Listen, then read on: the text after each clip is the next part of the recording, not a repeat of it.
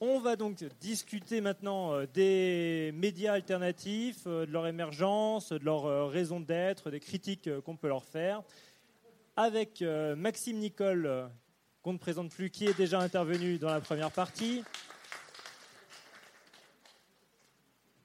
avec Johan Pavek du Canard Réfractaire, qui pourra vous présenter son média en ligne, le Canard Réfractaire, euh, média indépendant des Côtes d'Armor. Que c'est l'intitulé exact, euh, lancé cette année. Euh, donc, Johan pourra se présenter. Il était engagé parmi les Gilets jaunes de Carnilien à Guingamp. Et Olivier Scaglia, journaliste à Quimper, secrétaire de rédaction, je crois qu'on dit éditeur maintenant, parce que le, métier se, complexifie, évolue, euh, avec de nouvelles missions. Euh, donc, euh, tu pourras expliquer ton, rôle aussi dans la chaîne de production de, l'information en, quelques mots. Et puis, le regard d'un journaliste pro sur à la fois les, groupes Facebook, la communication, euh, euh, comment, comment les, journalistes ont regardé ce qui se passait pour comprendre le mouvement. puis on parlera, j'ai oublié, avec Maxime Nicole, de QG, donc Quartier Général de l'Information, nouveau média en ligne qui a été lancé cet été par Aude Lancelin et dont Maxime est chroniqueur. donc j'ai lu à mi-temps depuis ben, septembre à peu près avec euh, des reportages sur le terrain, notamment euh, à Londres pour euh, couvrir une manifestation de soutien à Julian Assange. Voilà pour ce deuxième plateau. Vous voyez, on a encore beaucoup de choses à voir ensemble et on vous donnera la parole également tout à l'heure. Je redonne le micro à Dominique. Merci beaucoup, Sylvain. Euh, effectivement, je ne vous cache pas que nous avions d'autres extraits de, euh, de, témoignages de, euh, de Monsieur Nikos Virnaios, mais on, les retrouvera en ligne. On, a préféré que vous ayez le temps de parole, puisque la parole avait besoin d'être prise est, tenu et avec le temps qu'il faut. Et voilà. Euh, on, est désolé pour Monsieur Smirnaios, mais bon, ça Les vidéos seront disponibles sur YouTube si vous voulez. Euh, euh, écouter ce qu'il a à dire. il est spécialiste notamment des, des, réseaux sociaux, en fait, hein, pour, pour résumer. Donc, il a, ah, Alors, cette deuxième partie était censée s'ouvrir sur une de ses interventions, sur, sur un extrait d'interview, pardon, où il disait notamment que Facebook avait énormément aidé le mouvement des Gilets jaunes. Qu'en pensez-vous, Maxime Nicole? Euh, aider, euh, aider, oui et non. aider parce que ça a permis de diffuser les informations rapidement. C'est pour ça que beaucoup de gens ont été mis au courant euh, qu'il y avait un blocage le 17 novembre 2018. Euh, non, parce que c'est aussi très compliqué de, rester euh, calme sur les réseaux. une discussion, ça vaut mille fois un écrit. et ensuite, les réseaux sont hyper censurés. Beaucoup de postes. ce qui se passe par exemple en France, j'ai des exemples très concrets. Ce qui se passe en France, quand vous êtes canadien, vous ne pouvez pas le voir. Euh, les vidéos, quand vous essayez de les regarder, ça vous met euh, très simplement, euh, ce contenu n'est pas disponible dans votre pays. Donc, par exemple, et un exemple très concret, tout ce qui est violence policière, les algorithmes de Facebook ou de YouTube, hein, quand vous avez un, uniforme de police qui apparaît, d'entrée, ça fait en sorte que ce soit un être humain qui vérifie la vidéo et pas un robot. Donc il y a beaucoup de vidéos comme ça dont les liens sont dits morts et non accessibles à l'étranger. Euh, Internet, ça a permis aussi à des gens qui ne se connaissaient pas de se rencontrer, donc euh, déjà ça c'est aussi euh, une bonne chose. ça a permis de mettre en place des actions. Alors ça c'est un côté positif. Et le côté négatif, c'est que ça permet aussi aux renseignements généraux ou territoriaux maintenant de voir aussi ce qui se passe. Donc c'est pour ça que il y a des gens qui, ont du mal à comprendre que quand on est entre guillemets dans la lumière, euh, c'est bien, mais je vous le souhaite pas, parce que quand vous êtes dans la lumière, vous pouvez oublier votre vie, hein, vous n'en avez plus. Euh, mais ça permet à des gens dans l'ombre de faire ce qu'ils ont à faire, et c'est 99% de ce qui est fait. C'est les gens qui sont ni connus, ni sur les réseaux, et, ni euh, affichés partout sur les médias. Et merci à tout ça parce que c'est toutes les personnes sur, et je le rappelle encore dans les dernières interviews que j'ai fait, euh, il n'y a pas de leader. Donc peu importe ce que vous pouvez entendre sur les gens comme Eric, moi, Jérôme, etc. Euh, je ne vous ai jamais dit ce que vous aviez à faire. Vous m'aviez jamais dit ce que, que j'avais à faire. Par contre, quand je vois ce que vous faites, j'essaye du mieux que je peux de le transmettre. C'est pas simple. On a par exemple sur le groupe que j'ai 40 publications par minute pour 17 personnes qui gèrent ça. Vous laisse imaginer. Ça c'est sympa et on n'est pas rémunéré. Hein. On n'a pas de subvention d'État. Euh, ensuite, juste petit aparté. Je vois trois personnes qui sont depuis tout à l'heure. Euh, oui, je suis anti-syndicat. Pas anti-syndiqué par contre. Euh, c'est-à-dire que les gens qui se battent. Oui, mais je veux bien. Juste, je m'explique, j'en ai pour deux secondes. C'est-à-dire que vous avez un combat qui est très bien. C'est de se battre pour que les gens aient quelque chose de mieux. Donc en fait, c'est bon, jusque-là, on est d'accord. Ce qui me dérange, c'est le fait que ce soit absolument avec un syndicat qui, lui, à sa tête, a des gens qui sont vendus, puisque quand il faut des négocier, c'est eux qui vont dans les bureaux, et quand ils ressortent des bureaux, c'est eux qui vous disent Bon les gars, c'était sympa la manif, on va ranger le camion, ranger les bières, euh, vous aurez 50 balles par personne, et puis euh, c'est bien. Et à chaque fois que je dis ça, les syndicats me disent euh, Ben non, je suis, très bien. Parce qu'en fait, la dernière fois qu'un syndicat, vous avez. La dernière fois. Ben, je vous pose une question, parce que je ne suis pas bien, mais quand je vous pose une question, j'aimerais bien que vous répondiez. Donnez-moi la date de la dernière fois qu'un syndicat a amené quelque chose pour le bien-être collectif. Une date. Pas en 1740 ni en 1960. Hein. Bah, une, réponse. Moi, je peux répondre. 2006 et on est 2019. Pour nous, euh, c'est pour ça que vous avez 7% de la masse salariale. Mais on n'a pas besoin de négocier, c'est ça le truc. C'est que quand vous avez envie de vivre dignement, quand vous avez envie de vivre dignement, c'est pas négociable. Vous n'avez pas besoin d'aller dans un bureau pour qu'il y ait quelqu'un qui dise Bon, alors vous voulez quoi? Parce qu'on peut vous donner un bon salaire, un poste, 55 000 euros. Merci Martinez pour la CGT. 55 000 euros par an. Ah non, c'est pas vrai, je l'ai encore croisé il n'y a pas longtemps. D'accord? Et c'est paru au journal officiel, son salaire, il est public. 55 000 euros par an, il touche Martinez. 55 000 euros par an. Comment voulez-vous savoir ce que c'est de toucher 800 euros par mois quand on touche 55 000 euros? C'est impossible. Je, je, je crois que. et par an, ça fait combien? 5600 fois 12 Voilà, on est d'accord. Non, mais n'importe qui. N'importe. Ah,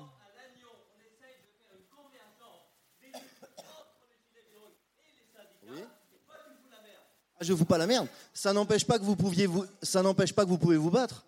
Mais la, différence entre les syndicats et les gilets jaunes, c'est que je pense que les gilets jaunes sont jamais venus toquer à votre porte pour dire foutez un gilet jaune. Les syndicats, vous arrêtez pas. Faut absolument être syndiqué. Avec ça. Maxime, euh, là, on n'est pas sur un débat euh, anti-syndical. En fait, c'est simplement que j'essaye d'être très respectueux quand je parle et je vois depuis tout à l'heure une dame qui parle et qui dit Mais t'es taré Non, elle n'est pas tarée, elle s'exprime. Elle n'est peut-être pas d'accord. Moi, par exemple, je suis pas pour la franc-maçonnerie, ça m'intéresse pas. Mais elle a, le droit de parler, elle parle. Sur, sur les médias alternatifs, s'il vous plaît, Maxime, sur les médias alternatifs, est-ce est est que vous pensez qu'on ne sera sauvé, l'information de qualité ne sera sauvée que par des médias alternatifs, ou est-ce que les citoyens peuvent suffisamment intervenir pour que le service public, à commencer par lui, reprenne une voie normale? En fait, c'est déjà le cas, parce que là, on, est, on, a des désaccords, mais sur un truc où on est d'accord, c'est que l'information, elle circule, où ça? Bah, Partout sur le territoire depuis un an, sur tous les ronds-points. ceux qui informent le plus, c'est quoi? C'est tous les gens qui sont partout. Euh, par exemple, je prends un exemple, il y a un an, est-ce qu'il aurait été possible sur un rond-point qu'un ouvrier discute avec son patron? Ou qu'un ouvrier euh, discute avec une infirmière ou un médecin ou, euh, bah, Je pense pas qu'il y a un an, c'était possible. Et aujourd'hui, c'est ce qui rend l'information transmissible, c'est-à-dire que vous saviez ce qui se passait dans les hôpitaux pour ceux qui ne sont pas dans le milieu hospitalier il y a un an? Ouais, ça pour a certains. Été plus couvert que les gilets jaunes de façon approfondie. Mais ce que je veux dire, c'est qu'il y a des sujets qu'on n'aurait jamais abordés, des gens avec qui on n'aurait jamais discuté, et on l'a fait sur les ronds-points. Pas que sur les ronds-points, sur les manifestations, dans les assemblées générales, partout en France depuis un an. C'est comme ça qu'elle circule l'information.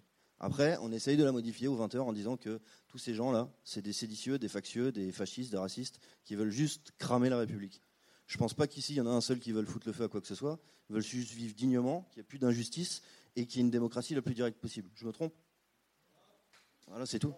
Après, euh, syndicat par syndicat, moi, je ne suis pas votre ennemi. Hein je ne pense pas que ce soit vous qui détourniez des millions. Hein. Donc euh, au final, euh, par contre, les responsables syndicaux, oui, j'ai un problème avec eux.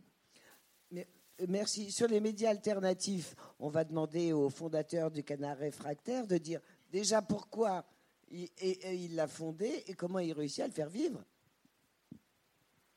Ok, euh, trois choses. Déjà, euh, gros bisous aux travailleurs qui vont travailler demain parce qu'il est déjà 23h, donc gros courage à vous. Euh, deuxièmement, moi j'ai. c'est possible que j'ai eu 9 heures de maraîchage dans les pattes, donc mes phrases vont peut-être pas être très construites. Et troisièmement, c'est pas moi qui ai fondé fondamentalement le canard. On était plusieurs et à chaque fois les actions collectives, c'est vrai qu'il y a un peu cette tendance de vouloir individualiser et donner un responsable sur des actions collectives, ce qui me semble assez inapproprié pour le coup. Euh, par rapport au canard, c'était la question, c'était. Ah oui, euh, avec le bénévolat et le courage de, certains. En fait, un média en tant que tel, la vraie richesse d'un média, c'est son réseau et sa capacité à pouvoir euh, couvrir des actions. Et donc, vu que nous, au Canard, tous les gens qui sont au Canard étaient des militants et on connaissait les gens, donc on n'avait aucun souci sur le fait de pouvoir couvrir des manifestations. Après, au niveau du financement, et c'est là où c'est intéressant, c'est qu'à un moment, on a dû euh, du matériel, on a dû acheter du matériel et ça coûte une blinde, sachant qu'on voulait faire des belles images parce qu'on voulait faire des trucs esthétiques. Et donc, on a fait un financement participatif qu'on a extraordinairement mal géré, c'est-à-dire qu'on a fait de la mauvaise com, on a fait des vidéos trois fois trop tard, et malgré tout, on a chopé plus de 3700 euros. Ce qui me fait dire d'ailleurs, et un petit message s'il y a des journalistes qui nous écoutent, sincèrement, si vous si vous vous mettez au chômage maintenant, là, genre rupture conventionnelle, que vous réfléchissez pendant six mois à comment construire un média indépendant, franchement, avec vos compétences, avec le temps que vous pourrez mettre là-dedans, il y aura des milliers et des milliers d'argent qui pourront vous tomber dessus. Et tout ce que vous pouvez dire sur la beauté du journalisme, sur l'indépendance des journalismes, dans les faits, on ne peut pas l'appliquer au Télégramme, ni au Ouest France, ni à tous les trucs Trégor et compagnie. Donc, si vous voulez faire vivre le journalisme, faites un truc indépendant. Les sous, ils sont là parce qu'il y a la base militante qui est là. Et je suis sûr que si on présente un truc à peu près clean, tu vois, de, journal indépendant, de quotidien, un truc comme ça, si on la présente ici, il y aura des dizaines et des dizaines de personnes qui seront prêtes à soutenir le truc.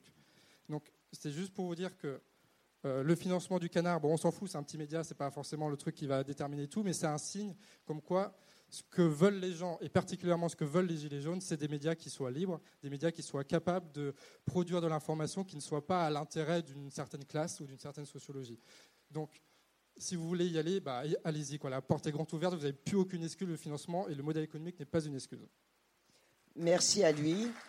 Et on va demander à Olivier et on va demander à Olivier Scaglia, qui est journaliste, euh, qui, qui, travaille au Télégramme. Le, le, canard ce soir, c'est moi, parce que je, voilà. au Télégramme. Donc il, il, a, eu, dame est sortie, là. il a eu un certain nombre de questions avant même d'arriver, donc il va déjà pouvoir y répondre et nous dire si le fait d'avoir des, euh, des médias euh, alternatifs booste les rédactions. alors, Dominique, si tu me m'autorise un petit euh, propos liminaire, un petit truc en introduction, c'est euh, c'est pas facile euh, d'être devant vous, mais je trouve ça absolument nécessaire. Et euh, pour, je ne veux pas être démagogue, je n'ai pas peur de la confrontation, ça fait partie du métier. Je le prends à Pierre Bourdieu, qui est un sociologue, et qui disait que le journalisme est la sociologie est un sport de combat. Pierre Carl a repris, Pierre Carl, qui a fait des films très euh, un peu dans la mouvance d'Acrémed, qui disait que le journalisme est aussi un sport de combat. Je, le confirme. Je peux vous expliquer pourquoi. Euh, je ne suis pas là pour vous dire que je suis une victime, ni pour vous parler des difficultés qu'on rencontre. Elles sont réelles au sein des rédactions, qu'on soit syndiqué, qu'on bosse euh, dans un gros canard ou dans un petit canard. Il y a des tensions dans tous les coins. faire le métier aujourd'hui à l'intérieur d'un journal, correctement, avec une déontologie et une éthique, je ne me drape pas là-dedans. Hein. Je ne suis pas le chevalier blanc. Voilà, je travaille avec des étudiants ici régulièrement à Lannion. Je leur explique, je suis dans la position du sachant, je leur explique, c'est comme ça qu'il faut faire, un papier, patatin, patati, pyramide inversée, etc. Et puis quand moi, je me retrouve confronté dans mes propres pratiques, ben je, souligne mes propres contradictions. Donc, je ne suis pas un sachant. Je suis dans l'expérience, dans l'empirisme et avec une nécessité, parce que c'est ça que dit mon métier, de prendre un point de recul. Et je suis content vraiment content, sincèrement content, c'était pas tout à fait prévu comme ça, mais je l'assume, d'être, de, vivre ce temps d'échange, de vivre ce temps de discussion. Un, c'est une bonne leçon. C'est une bonne leçon pour tous ceux qui veulent que ce genre de temps n'existe pas. Tous ceux qui font en sorte que la société soit fractionnée, que les gens ne se parlent plus, que certains n'aient pas la parole. Il y a un bouquin qui est sorti il y a dix ans qui s'appelle Les Invisibles, il y a dix ans, une, une, masse comme ça, où il y a un certain nombre d'auteurs, pour partie des journalistes, qui se sont rendus compte que un des problèmes majeurs de la société, reproduit par les médias et probablement par celui pour lequel je travaille, ne donne pas la parole à un certain nombre de personnes. Moi, je bosse à Quimper. Quimper, ça n'est pas l'artère principale, préfecture, polygone, préfecture, Saint-Corentin, gare, machin. Quimper, c'est des quartiers autour. C'est des pluralités de lecteurs, des pluralités d'habitants, des pluralités ethniques aussi, des, trajectoires de vie différentes, etc. Sommes-nous, suis-je, suis-je, j'ai arrêté de jeter l'opprobre sur les collègues, est-ce que moi, dans ma mission de journaliste, je suis capable d'aller là-bas? Est-ce que je sais de quoi parlent ces gens? Qu'est-ce qui les intéresse? Pas pour faire du clic. M'intéresse moyen. Moi, j'ai une direction qui me dit maintenant, faut faire du clic. Bon. Euh, qu'est-ce qui se passe au-delà de mes ornières à moi, de mes lunettes à moi de journaliste? Bon. Eh bien, ce moment qui, se met en place, là, tendu, franc du collier, moi ça me plaît assez, hein. j'ai bossé dans le pays bigoudin avec des marins pêcheurs, ça rigole pas trop. Hein. Euh, tendu, franc du collier, eh ben, je suis content qu'il existe. On ne sortira pas copain. Je ne serai jamais indépendantiste breton. Euh, J'obligerai pas euh, l'indépendantiste breton à penser comme moi, ce n'est pas le sujet. Euh, sur la question des médias alternatifs, moi je ne vais pas tourner autour du pot. Le journal pour lequel je travaille, comme tous les quotidiens régionaux. Alors, si, juste avant, je voudrais quand même souligner un truc. Euh, pardon pour cette nouvelle circonvolution. et c'est un truc qu'on partage d'un côté et de l'autre de cette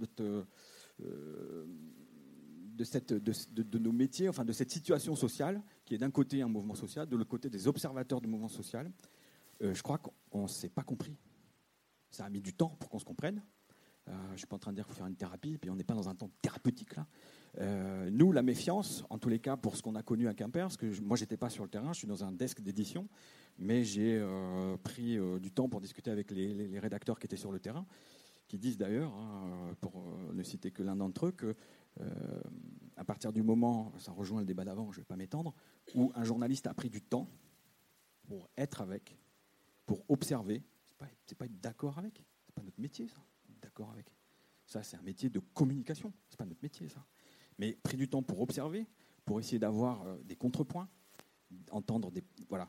Et ben, ce journaliste-là a suivi le mouvement des Gilets jaunes à Quimper sans aucun problème. Et je ne dis pas qu'il est pote avec les Gilets jaunes, je ne dis pas qu'il continue à se voir, etc., etc., mais il a pu faire son métier honnêtement.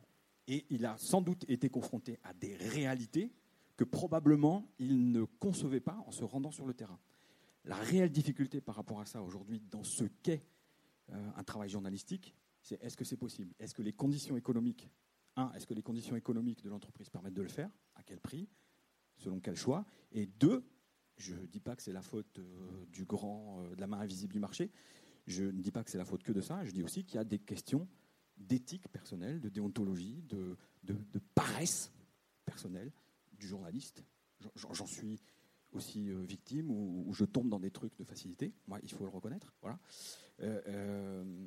donc, donc cette immersion, ce travail d'observation que j'entends que vous appelez de vos voeux et que ce n'est pas le premier mouvement social. Hein qui, dénonce cette attitude journalistique. Parce que nous distinguons des temps dans euh, la posture journalistique. Il y a le temps rapide de l'info, il faut du show, il faut que ça, pète tout de suite. Et là, on est dans du, généralement du spectaculaire. Donc, c'est des médias, comme vous dites, euh, euh, moi, j'aime pas trop les nommer, mais où il faut, il faut que ça pète, il faut que ça claque. Hein. Vaut mieux une photo ou une, vidéo d'un truc qui brûle que de quelqu'un qui va expliquer posément petit 1, on est là pour ça, petit 2, on est là pour ça, petit 3. Voilà. Voilà, il faut, du spectaculaire. La spectacularisation de l'information, c'est une problématique que les sciences de l'information euh, travaillent depuis très longtemps. C'est un vrai problème. Les médias alternatifs, ça vous booste ou pas? Alors, euh, pardon hein, pour ces circonvolutions, mais euh, je trouve le débat très très riche, très intéressant. Il est traversé par plein de courants différents, beaucoup de personnalités, etc. C'est vraiment très enrichissant. La question des médias alternatifs, j'ai envie de vous dire, c'est ce que je disais en préambule, énième préambule, on ne peut pas faire autrement que d'être euh, dans les médias dits de masse, euh, euh, intéressé, je dirais même conscient. Voilà, c'est plutôt une question de lucidité. Je vous explique pourquoi en deux mots, sans faire mon, sale prof. Là. On était dans un modèle jusqu'à, on va dire, le début des années 2000 où il y a un média qui parlait à la masse. Voilà. Et c'était le quatrième pouvoir et on décidait que. Et les autres en face, ceux qui écoutaient, ceux qui même fournissaient l'information n'avaient pas ou peu la parole. Voilà. Il y a des nouvelles technologies de l'information et de la communication, qu'on appelle Internet, réseaux sociaux, etc., etc., qui ont complètement renversé le truc. Complètement renversé le truc. Voilà.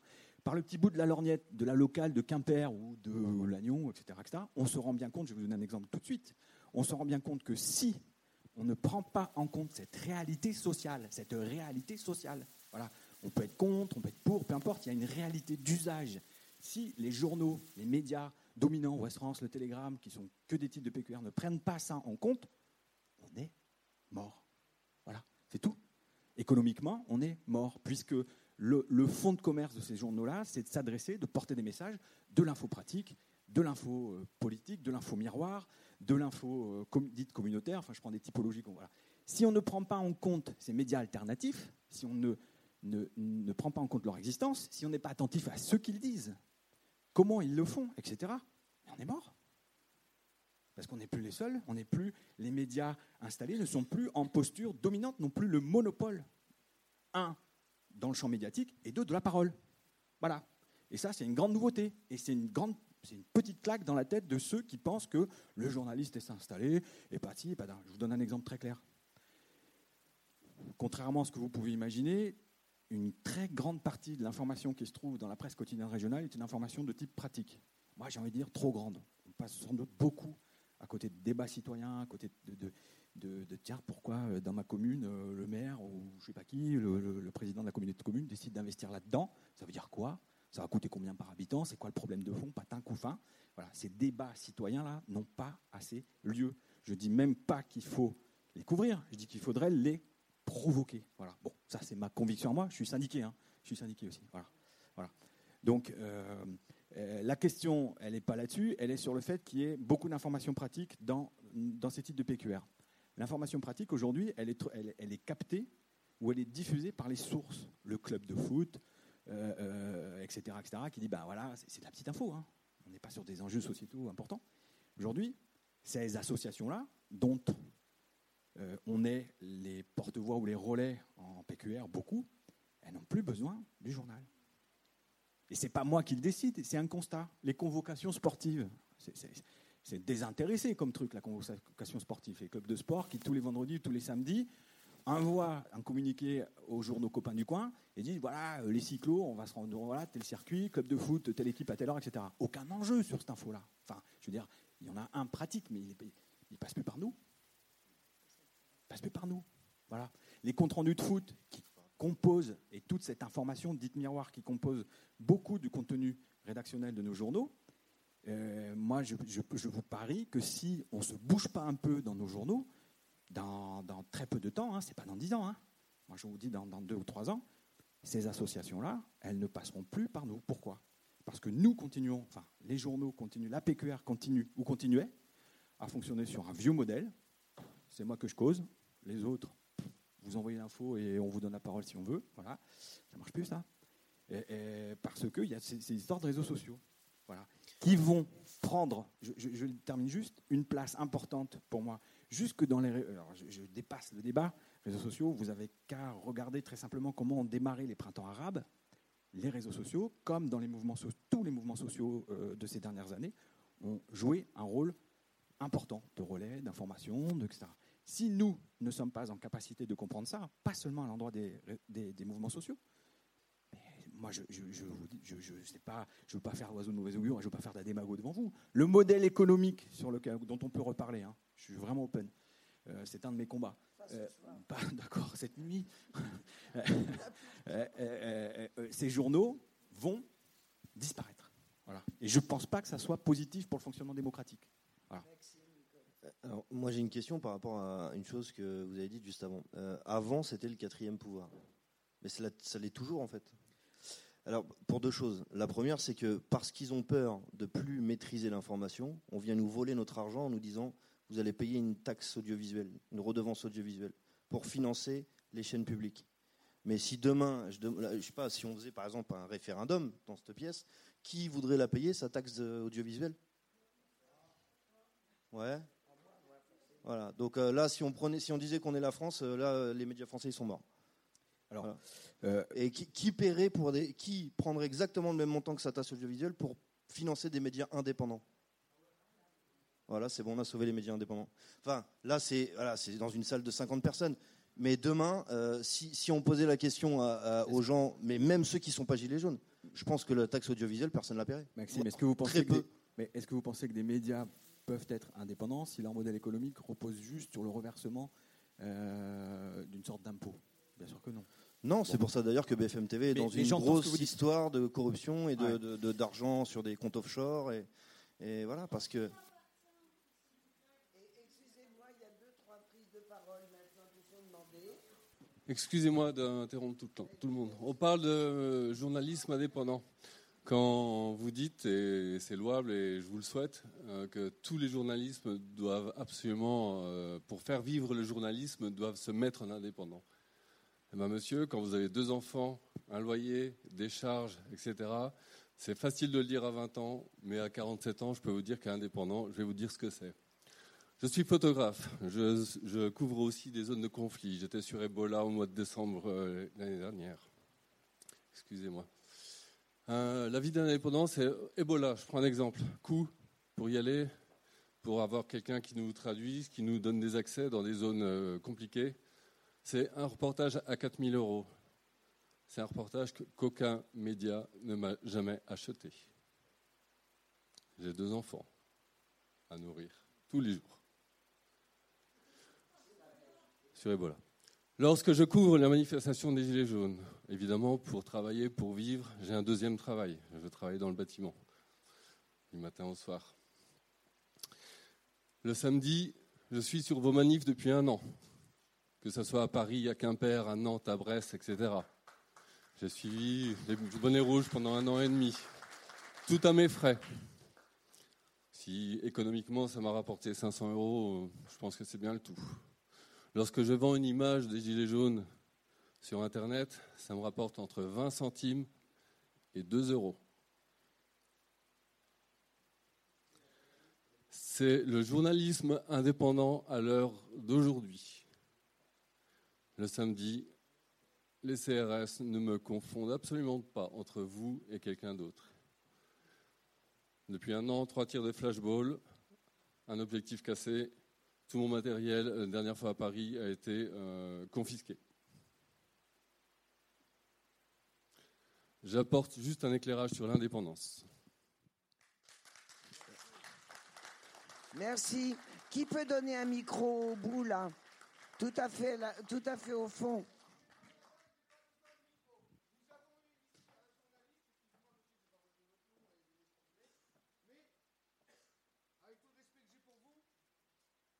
Vous êtes subventionné, contrairement à notre ami Gaël ici présent qui ne l'est pas. Vous avez beau dire que vous avez des problèmes économiques avec vendre ou pas vendre, euh, être dans le buzz ou pas dans le buzz, à suivre les informations au niveau euh, d'Internet ou euh, du réel dans le papier, vous êtes subventionné, monsieur. C'est-à-dire qu'à un moment donné, tous vos employés et vous-même recevez un salaire par vos subventions. Par contre, ce, monsieur n'est pas le patron du journal. il est mais alors, il est quand même, il est comme, il seul, paye, fait par, euh, une partie des subventions va sur sa paye. Hein. Par contre, le collègue qui vient de vous parler là, lui, il n'y a personne qui le subventionne, il n'y a personne qui le paye. il nous l'a dit. Oui, mais c'est bien la différence entre un, média indépendant qui va être honnête, sans donner d'idéologie derrière, mais juste un fait et des informations tel jour, telle date, il s'est passé ça, j'ai enregistré, j'ai photographié, j'ai, fait une vidéo, pardon, excusez-moi monsieur, euh, j'ai fait une vidéo dessus, et notre collègue ici présent, avec tout le respect que j'ai pour vous, hein, mais vous faites partie d'un groupe qui est subventionné par la République, et vous ne pouvez pas me dire non, que ce soit le Télégramme ou Ouest France, vous êtes tous les médias, journaux, sont subventionnés. Et en plus de ça, pour reprendre ce qu'a dit euh, notre cher collègue, euh, excuse-moi, voilà, c'était lui. Euh, euh, oui, Maxime, mais non, mais bon, désolé, j'arrête là. Et excusez-moi, monsieur, je ne peux pas, je ne peux pas vous laisser dire que les indépendants sont les seuls qui font de l'information de qualité et les autres non. Et c'est ce que vous donnez à entendre. Et je vous dis non. Il y a beaucoup de journalistes qui se battent tous les jours et qui ah font un travail très sérieux. Excusez-moi, madame, excusez-moi. Mais qui, qui qui a fait passer les gilets jaunes, pour revenir vraiment au, problème de soir, qui a fait passer les gilets jaunes pour des racistes, pour des antisémites, pour des islamophobes, pour des homophobes? Qui, si ce n'est pas les médias? Excuse-moi Maxime, s'il te eh ben, plaît. Eh ben, je, suis ravi que vous parliez des médias et non pas des journalistes. Et on revient la même chose, à cette dichotomie. tout est subventionné et le problème, ce n'est pas ce qu'ils écrivent eux quand ils sont honnêtes c'est leur hiérarchie au-dessus qui les bride. Là, là, nous sommes plutôt d'accord. Mais vous, en tant que citoyen, que faites-vous pour, les, pour euh, dire aux médias arrêtez de faire ça, etc. Venez nous aider, mon Dieu, au lieu de crier contre nous. LOL, vous inversez. Moi, je suis face au CRS. Vous, vous êtes là pour raconter l'histoire. C'est pas la, c'est, la non, différence. Mais nous, on a besoin d'aide. Moi, je vous demande pas d'aide quand je suis face au CRS. Je ne vous demande pas d'aide quand vous êtes face au quand je suis face au CRS. Donc vous faites votre métier honnêtement en relayant l'information comme il se, doit. Je crois qu'on ne s'écoute pas. Donc on va passer au monsieur qui a posé qui a posé la question, puis il y avait un monsieur devant aussi. Euh, non, excusez-moi, il y a deux personnes avant vous, ma chère. Il y a un monsieur là.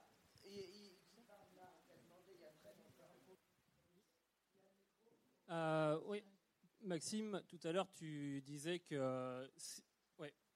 Tout à l'heure, tu disais que euh, si on enlevait toutes les subventions, euh, si on prenait toutes les subventions et qu'on les donnait aux médias indépendants, enfin là, tout le monde serait d'accord.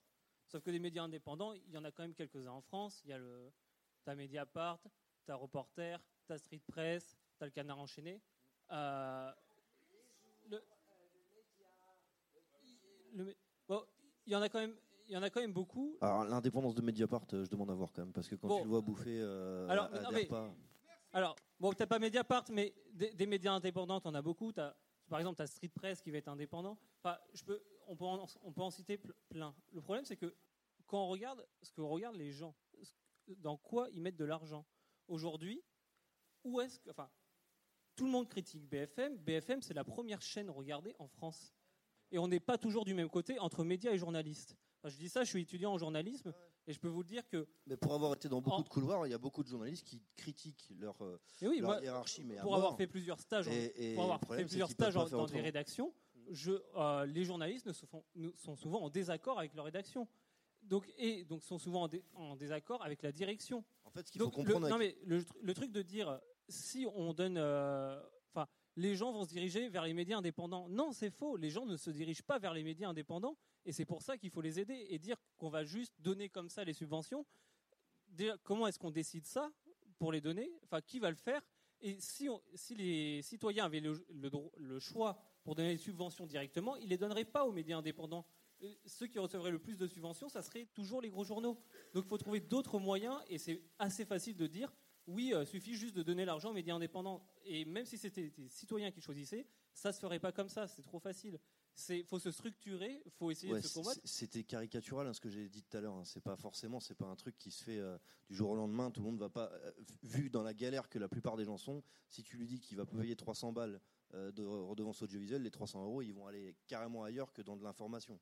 Ça, c'est sûr et certain. Oui, sauf que l'information, elle, elle, est essentielle à la démocratie. Comment, comment des citoyens le problème, c'est que c'est moins essentiel que de remplir un frigo pour la plupart des gens qui sont dans la merde aujourd'hui. Donc si tu lui dis 300 balles, euh, c'est pas dans le, le combat des, le combat des le combat des gilets jaunes, il est économique, mais il est aussi démocratique.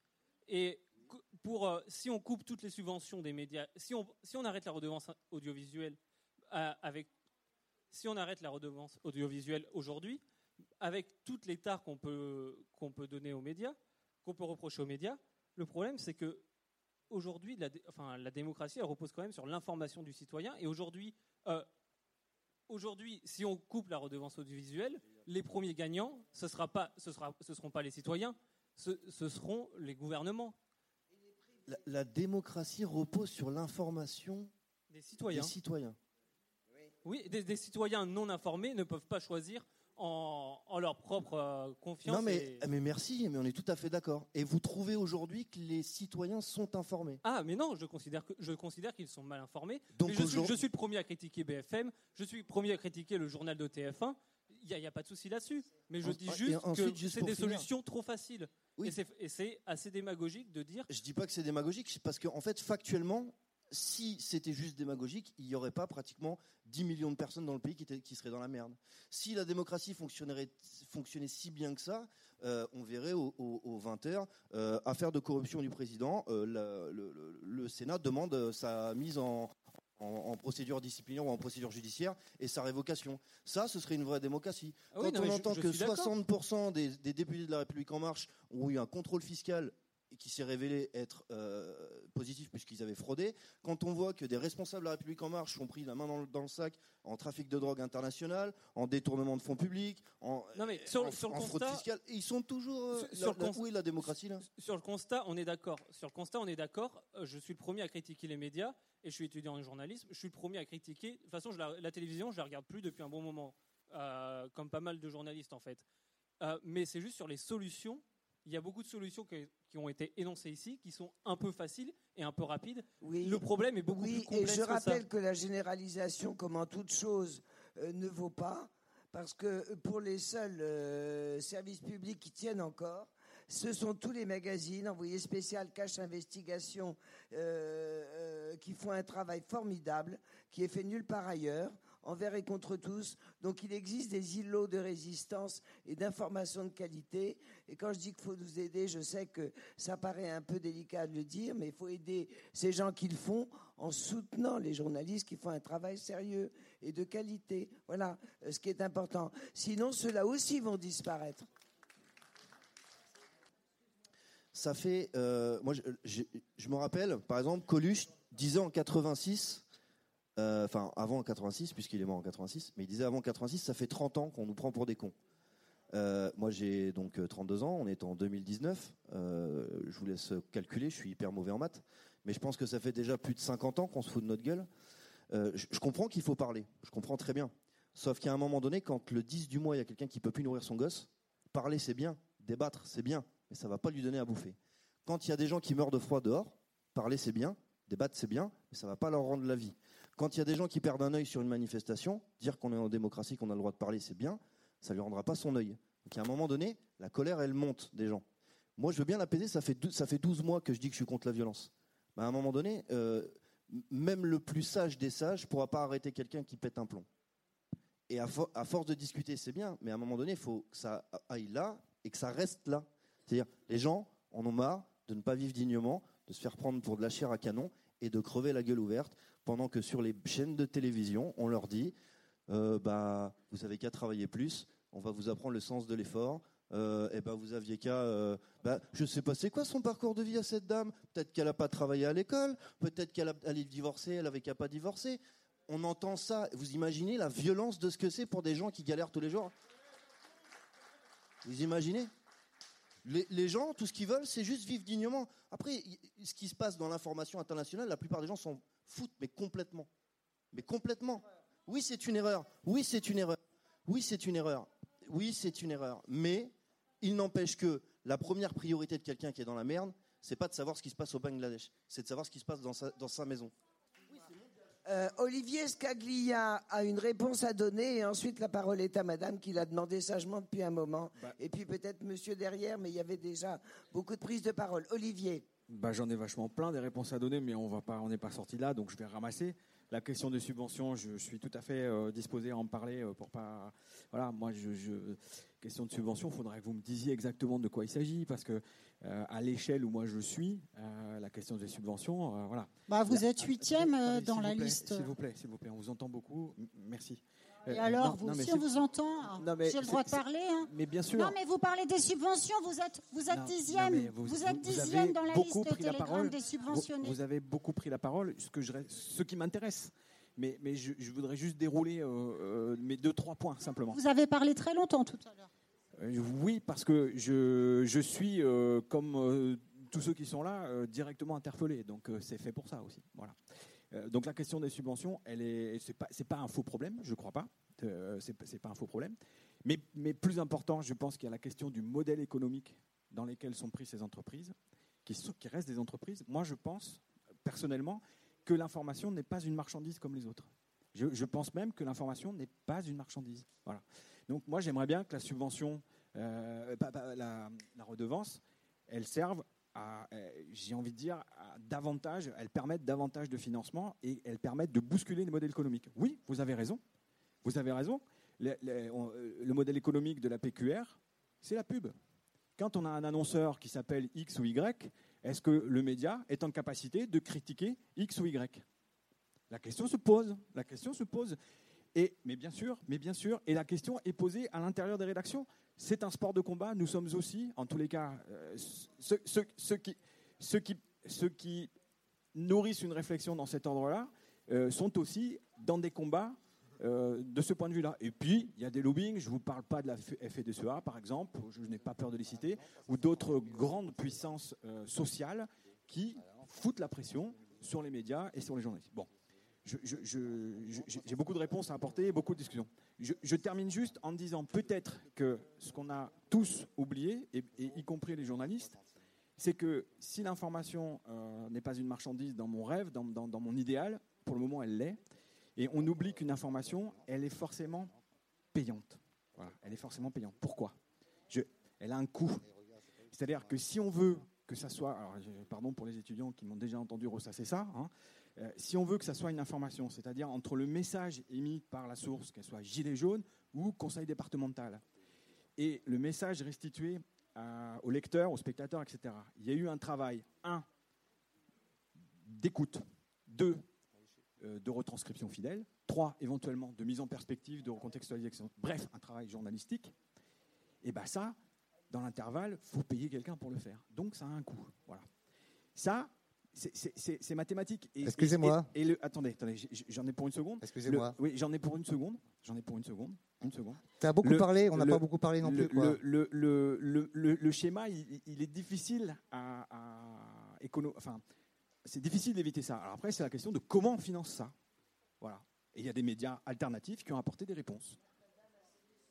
Voilà, j'en ai fini, monsieur. Euh, voilà, bon, bah, j'ai les chiffres là. 1 354 000 euros pour le télégramme quand même. Hein. C'est pas moi qui l'invente. Hein. 3 et Finances, 2019. des aides à la presse là. Hein. Voilà, je dis ça comme ça. Maintenant, moi j'ai une question à poser à monsieur. Moi je vais parler local. On va pas parler parce que moi je peux pas me battre pour tout le monde, pour toute la France, pour tout le monde entier. Moi je parle au niveau local parce que je me bats au niveau local.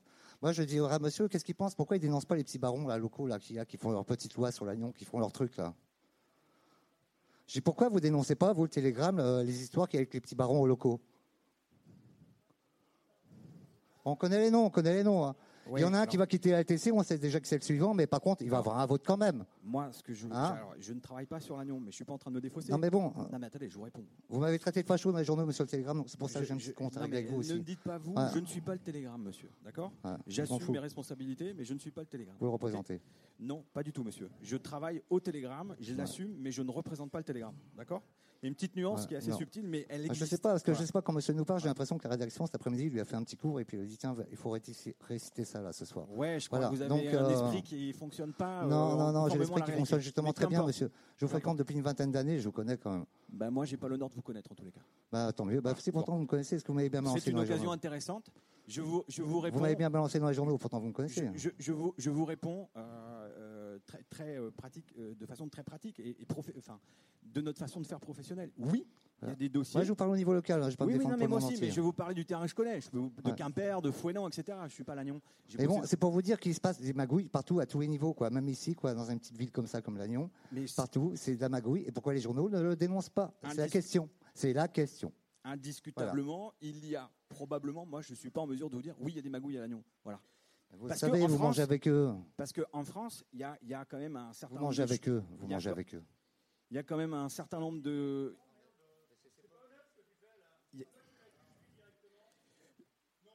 Moi.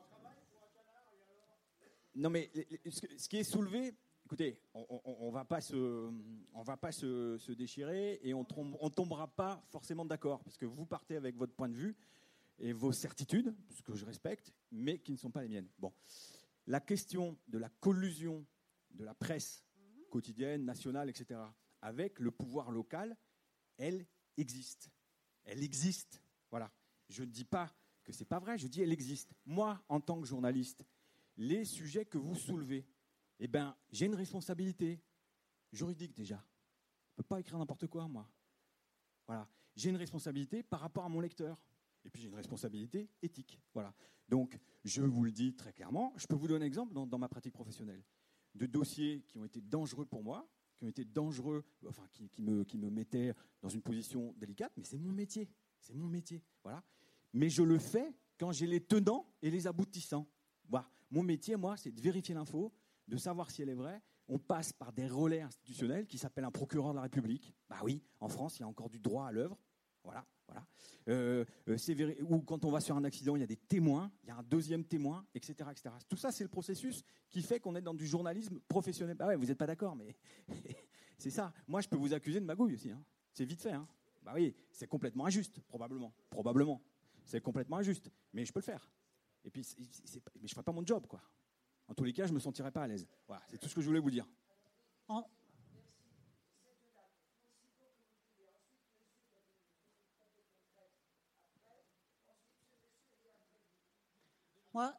Je peux, juste, juste euh, un truc super court. Je vais m'adresser à vous, monsieur, parce que vous parliez de collusion entre, euh, entre les pouvoirs et euh, justement les médias.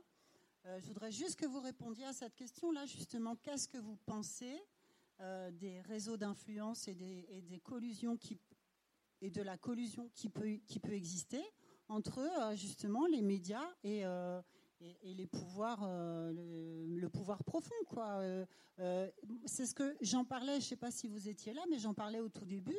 le dîner du siècle, ça existe. Il y a des rencontres qui sont faites tous les mois à Paris entre des journalistes et des politiques. Et qu'est-ce qui est dit dans ces dîners? On ne sait pas. Le peuple n'est pas au courant. Justement, qu'est-ce que justement, qu'est-ce que vous faites concrètement pour lutter contre ça, vous en tant que journaliste?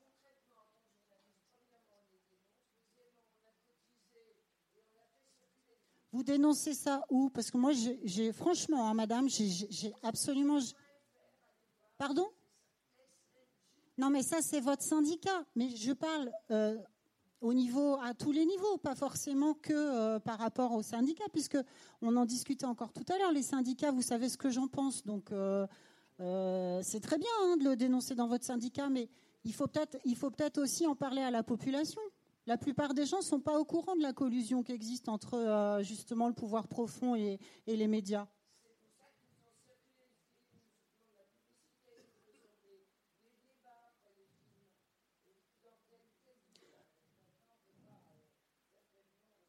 Bah si, justement, c'est le moment là. C'est le moment. Ça fait un an que les Gilets jaunes se battent justement pour que la vérité soit dite. Et justement, il y a plein de vérités qui ont été, euh, qui ont été mises sous le tapis. C'est ce que je disais au tout départ. Parce que vous, vous dites, vous faites une retranscription fidèle de ce que vous voyez, mais ce n'est pas toujours le cas, monsieur. C'est pour ça qu'on vous interpelle, en fait. C'est parce qu'il n'y a pas de retranscription fidèle. Je ne suis pas victime, j'ai accepté de venir, et encore une fois, je suis content d'être là, devant vous. Voilà.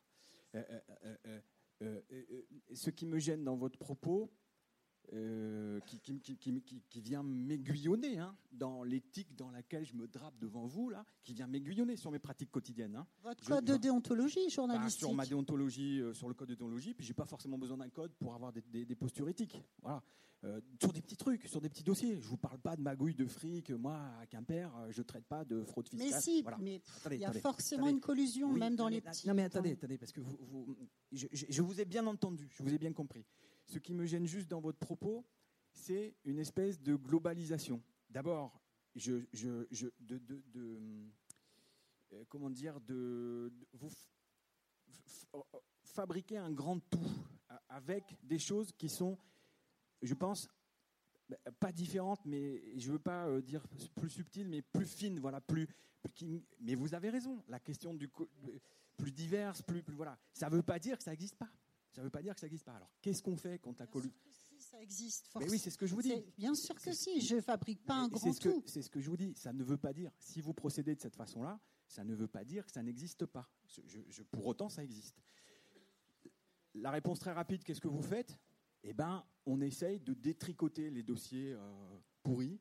Euh, on essaye de, d'établir une, une vérité, une réalité qui sera implacable. Voilà à notre échelle sur des, micro-dossiers. Vous parliez des potentats locaux, vous parliez des potentats locaux, il y a des luttes quotidiennes sur des enjeux qui vous vont paraître dérisoires.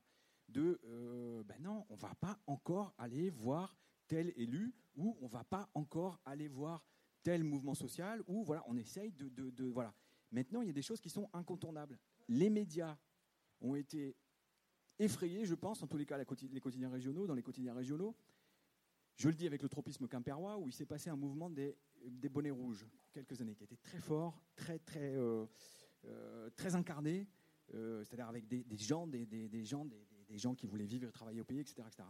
Puis quand on a regardé dans le détail comment fonctionnait ce mouvement, on a découvert des choses, on a découvert, on a lu des choses différentes de ce qu'il montrait avoir. Normal, c'est un mouvement social, c'est protéiforme, etc., etc. Donc l'appréhension du mouvement des Gilets jaunes, elle vient aussi de, j'allais dire, de la complexité de ce qu'il est et en même temps de cette grande richesse de pluralité. On va d'une pensée indépendantiste qui pense le territoire selon une doctrine, moi je n'ai pas à juger bien ou mal, m'en fous, c'est pas le sujet, à, à, des mouvements syndicaux qui pensent la convergence des luttes. C'est un truc qui est traversé, qui est protéiforme, qui est complexe, qui est complexe. C'est pas une raison suffisante pour dire euh, on n'en parle pas, ou ils nous font chier, ou tous, tous, tous fascistes. C'est un peu trop court. Alors bonsoir, euh, Chami de Ploubert, Gilet jaune euh, notamment. Et du coup, je voudrais vous raconter mon 1er mai. Donc j'ai fait le 1er mai 2019 à Lannion, on a fait la manif ici. Ensuite, on est monté à Guingamp où il y avait un, un, festival de l'écologie et de la bonne humeur organisé en convergence par le collectif Climat et les Gilets jaunes. Et il y avait Monsieur Franck Lepage notamment qui a fait une super conférence avec le gilet jaune. Et le soir, on a eu le film de Ruffin, euh, Je veux du soleil, euh, avec le réalisateur à Quimper. Donc c'était un de mes premiers, un, premier mai super pour moi. Et il y a eu une page complète dans le Télégramme, donc c'était super. Et pas une seule fois le mot gilet jaune. Alors que il y avait, autant de stands gilets jaunes que d'autres organisations. Il y avait une vraie convergence à ce moment-là. Il n'y avait pas le mot convergence. Il n'y avait pas un mot sur le film de Ruffin.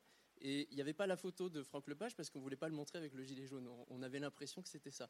effectivement, moi j'ai eu. Euh, enfin, ça m'est resté en travers de la gorge. Je me suis dit, mais pourquoi le mot gilet jaune n'est pas là Qu'est-ce qui se passe?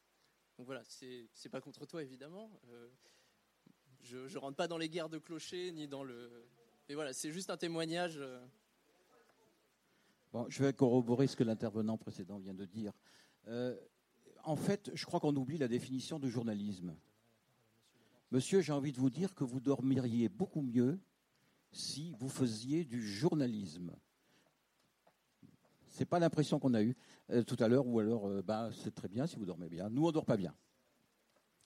C'est déjà une différence entre nous. Moi, je dors pas toujours très bien, monsieur.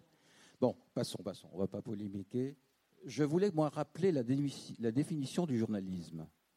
C'est une activité qui consiste à recueillir des faits à, les vérifier et à les porter au public. C'est tout.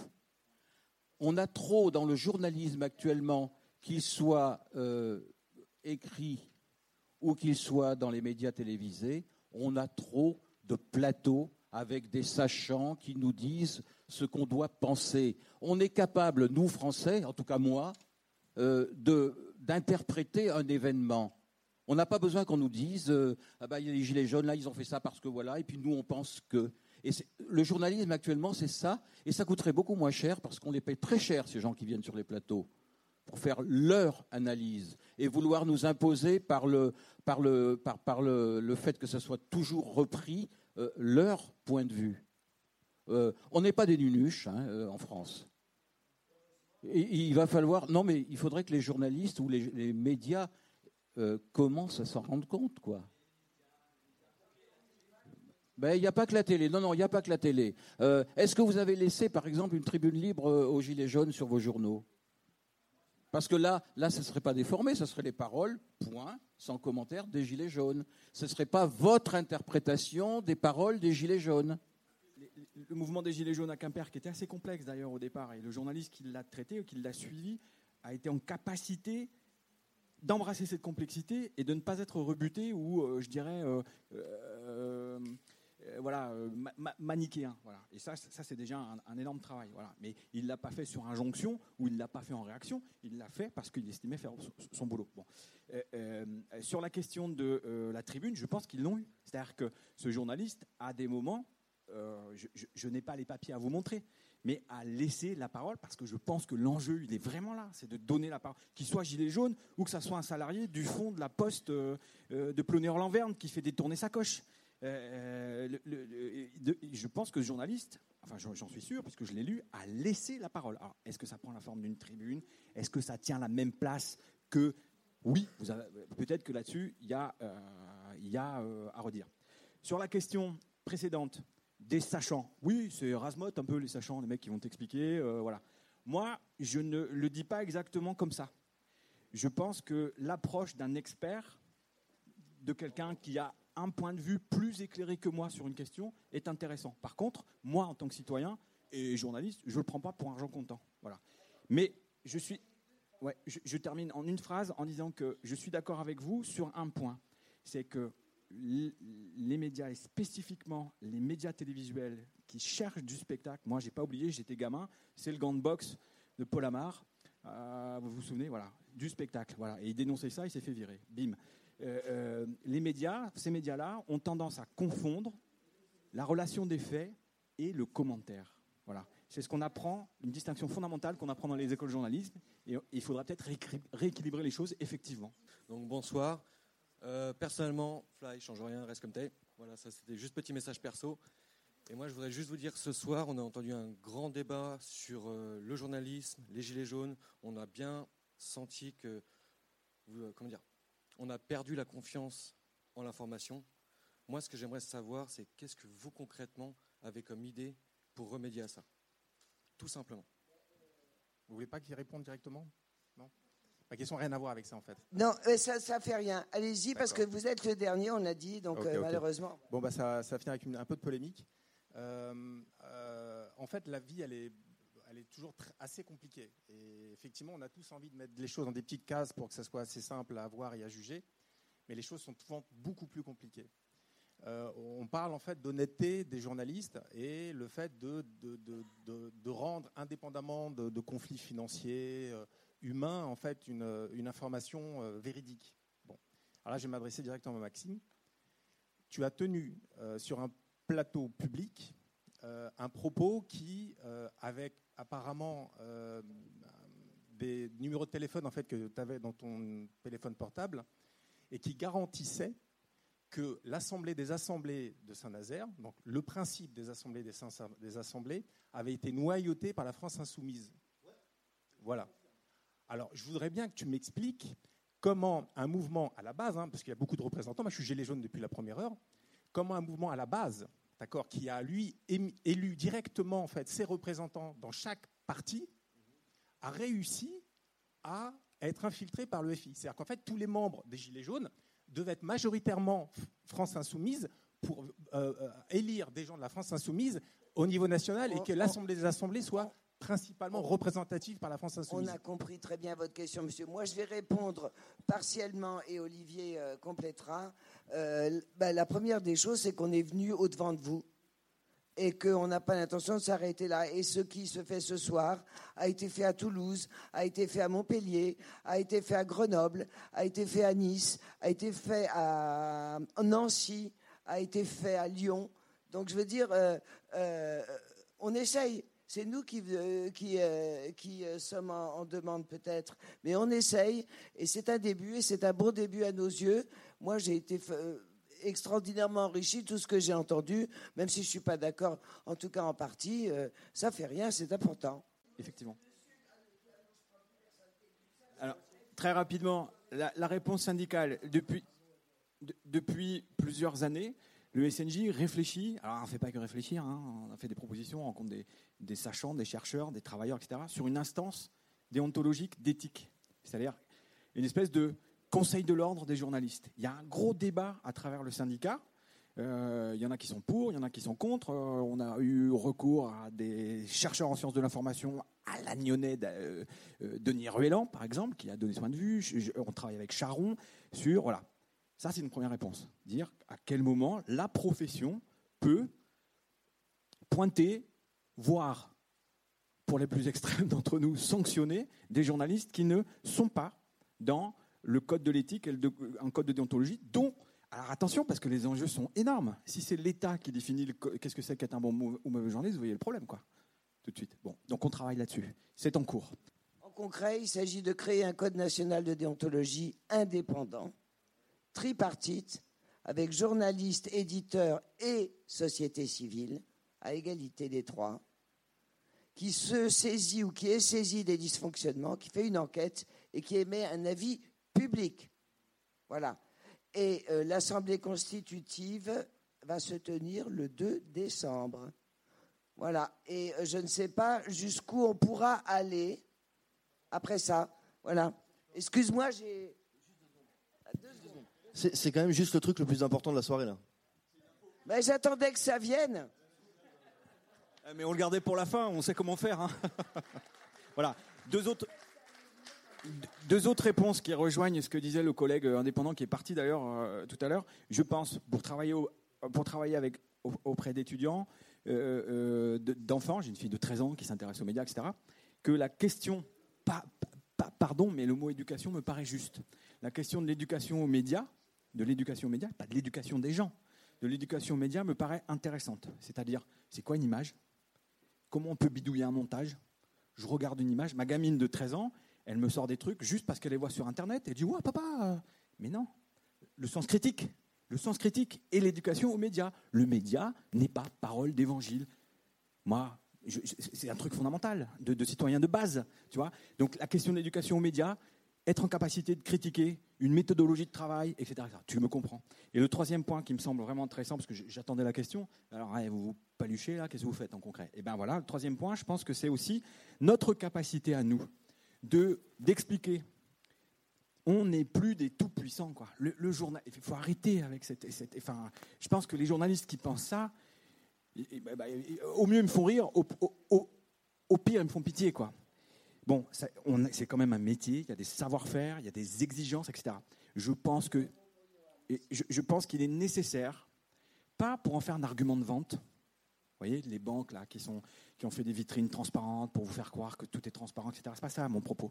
Mais c'est de vous expliquer, enfin d'expliquer à ceux qui nous lisent, qui nous écoutent, etc. Les contraintes. Comment se fabrique l'info? C'est ce que tu disais tout à l'heure. C'est l'information sur l'information les histoires de deadline, pourquoi, euh, voilà, les histoires de financement, etc. etc. Moi, il n'y a pas de secret là-dessus pour. On en parlerait des années. Merci. Donc, euh, euh, Johan va nous dire un, petit mot sur ce qu'il pense de cette soirée. Ouais, si, c'est une bonne transition. Et après, Maxime va répondre à la question qui a été posée et dira aussi ce qu'il en pense. Ok. quand je suis venu, euh, j'avais à peu près le même sentiment que maintenant. C'est en, t'écoutant parler et euh, avec tout le respect que j'ai pour la profession et le travail que tu fais, et par rapport à l'ensemble des médias, j'ai un, immense sentiment de gâchis. Un immense sentiment de gâchis parce que aujourd'hui, on est dans une situation écologique, sociale et démocratique qui fait que très concrètement, on ne sait pas ce qu'on sera dans 5 ans, on ne sait pas ce qu'on sera dans 10 ans. On va essayer de prendre un peu de hauteur. On ne vit pas aujourd'hui une époque normale tout ce qu'on vit aujourd'hui, ce n'est pas normal. Et on ne peut pas savoir ce qui va se passer dans les années à venir. Nous sommes en danger en tant qu'espèce, en tant que civilisation, et si on n'arrive pas à redresser la barre au plus rapidement, on va forcément finir assez mal. Ce que je veux dire, c'est qu'il ne suffit pas de faire ce qui nous semble bon ou faire sa part. Il faut faire ce qui est nécessaire. Et les journalistes dans cette histoire, qu'importe le moyen, j'ai balancé un truc sur le financement, c'est un peu démago, je sais, mais qu'importe le moyen, il faut que les journalistes avec les pouvoirs de diffusion et le pouvoir d'influence qu'ils ont, ils arrivent à faire plier cette civilisation et cette machine capitaliste qui est en train de tous nous broyer.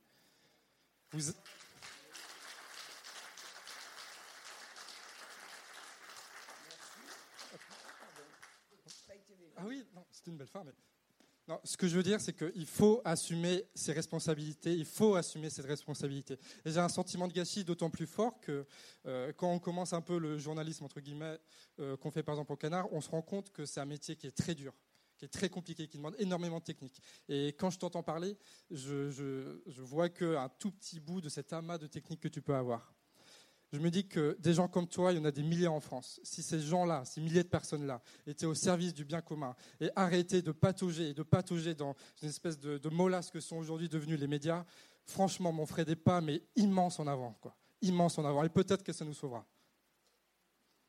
Vous êtes là pour répondre à une question concrète. Non, mais après, c'est. Et ce que vous pensez de la soirée Bonne petite bolette de cidre, après, c'est bon. Euh, pour répondre à la question, euh, l'Assemblée des Assemblées de Nantes, euh, l'histoire de Saint-Nazaire, pardon, c'est pas, oui, c'est pas très loin. C'était début d'année que ça s'est passé cette histoire. Alors déjà, depuis les noms, je serais incapable de te les sortir. Ce que je sais, c'est que les députés de la France Insoumise de Lille connaissaient des gens qui ont été à Saint-Nazaire et qui faisaient partie des gens qui ont participé aux élections et qui d'ailleurs m'ont envoyé des messages en me disant que je n'étais absolument pas le bienvenu là-bas puisque les personnes médiatisées n'avaient pas à foutre les pieds aux assemblées des assemblées, ce que j'ai respecté et je n'y ai pas été. mais moi, de toute façon, je pars, du principe. Non, mais il a raison. non, mais là, il a raison. Parce que depuis le départ, et je l'ai dit depuis, ça fait 12 mois que je le dis, c'est aux gens collectivement de décider ce qu'ils ont à faire. Maintenant, moi, j'ai pas de mandat, je suis pas élu. Hein. Et je veux ni avoir de mandat, ni être élu. Donc les assemblées assemblées, j'y participe pas. Excusez-moi, mais ça dépasse un peu le débat quand même. Vous voulez pas vous mais, en Mais bref, tout ça euh, pour dire que c'était en début d'année et que peut-être depuis le début d'année, le problème a été réglé. on pourra en reparler dehors si tu veux, il n'y a pas de souci. On, vous entend, on vous entend. Et que pensez-vous de la soirée? Euh, Et on va clôturer sur vous, Maxime. Moi, j'aime bien les soirées où on discute à plein. Et le problème, c'est qu'après, le cerveau est, ça fait mal au cerveau. Bon, alors merci. Euh, non, non juste, juste, un truc pour rebondir là-dessus. Moi, je pense qu'il y a une grosse erreur qu'on fait tous. On sait tous qu'on est en train de vivre une période de nos vies, une période de l'histoire qui va être très compliquée, qui l'est, mais qui va le devenir encore plus. Parce qu'il ne faut pas se leurrer, on sait que avec tout ce qui se passe et toutes les lois qui sont votées, ça va, ça va faire mal. Moi, je pense que c'est un avis personnel, c'est peut-être pas du tout un bon avis, je ne sais pas. Hein. Mais me dire on va se sauver, je pense que non, on va pas se sauver. On va se manger un mur et la seule chose qu'on va pouvoir faire, c'est d'essayer de faire en sorte que quand on va le taper, ça fasse moins mal. Et qu'après, ce soit pas pire. Mais se dire qu'on va se sauver, j'ai du, mal à, croire qu'on va pas taper un mur. Écologiquement parlant, 60% des espèces vivantes sont mortes les 100 dernières années. Donc le mur, déjà, il est bien tapé. Euh, la planète, euh, elle va nous dire stop et elle vivra très bien sans nous si on ne change pas ce qu'on est en train de faire. Et ça, c'est pareil, on tapera un mur, mais on s'en remettra peut-être pas. Et démocratiquement parlant et humainement parlant, on a des divisions. On n'est pas d'accord. Il y avait des personnes qui sont parties d'ailleurs, syndicalistes. J'en ai à côté de moi. On n'est pas d'accord. Moi, les syndicats, je ne suis pas pour. Les têtes de syndicats, je ne suis pas pour. Maintenant, euh, si demain, euh, le 5 décembre, il y a une convergence, tout à l'heure, les personnes disaient on se bat pour une convergence. Ah, si, il est là-bas. On se bat pour une convergence. Mais en fait, la convergence, elle est nécessaire. Mais pas forcément avec une couleur. En fait, je m'en fous qu'il soit syndicalisé ou pas. Je m'en fous. S'il est là pour se battre pour des idéaux qu'il considère bons, bah voilà, on n'ira pas se prendre la tête sur une manif parce que vous êtes syndiqué ou pas en fait. Et je me suis jamais pris la tête avec des syndiqués. Sauf ceux qui essayent de m'obliger à avoir une carte de syndiqué. Eux, ça passe pas. Mais bon, voilà. Tout ça pour dire que des soirées comme ça, il faut en faire. C'est dur. On se prend la tête. On n'est pas d'accord. Mais une fois qu'on pose notre cerveau, bah, on remet des choses en question. Peut-être que je changerai d'avis un jour sur les syndicats. Noël n'est pas passé encore. Mais euh, voilà, c'est non, je pense pas. Alors, alors je voudrais remercier. Mais voilà, merci beaucoup en tout cas de m'avoir. Euh, moi, moi je voudrais remercier Maxime, Johan, euh, parce que figurez-vous que de, de ma génération, les cinquantenaires et les quarantenaires ont beaucoup laissé filer en gâtés qu'ils ont été. Les trentenaires ont commencé à se dire ça commence à, à pas bien, et les trentenaires et les jeunes, c'est ça notre avenir et, ils sont tous là à dire faut y aller, faut y aller. Eh ben ça, devrait réveiller un peu tout le monde aussi. C'est un espoir. Je remercie surtout les organisateurs Sylvain, euh, Noël qui est là, Audrey, toute la section, et puis et puis euh, tous les présents, tous les intervenants, et puis tous les présents, toutes et tous, sans exception. Merci infiniment, Dominique. J'aurais un, un, dernier mot euh, amical pour euh, Jean-Luc, euh, à qui on, pense, qui n'est pas là avec nous ce soir et qui a participé à l'organisation de, cette soirée et qui fait partie aussi du, SNJ Bretagne. Voilà, encore merci. On va peut-être aller se coucher ou boire une, une bolée de cidre pour ceux qui veulent poursuivre cette soirée. Et on continue. Au revoir. Merci. Radio Parleur son de toutes les luttes. Écoutez-nous sur radioparleur.net.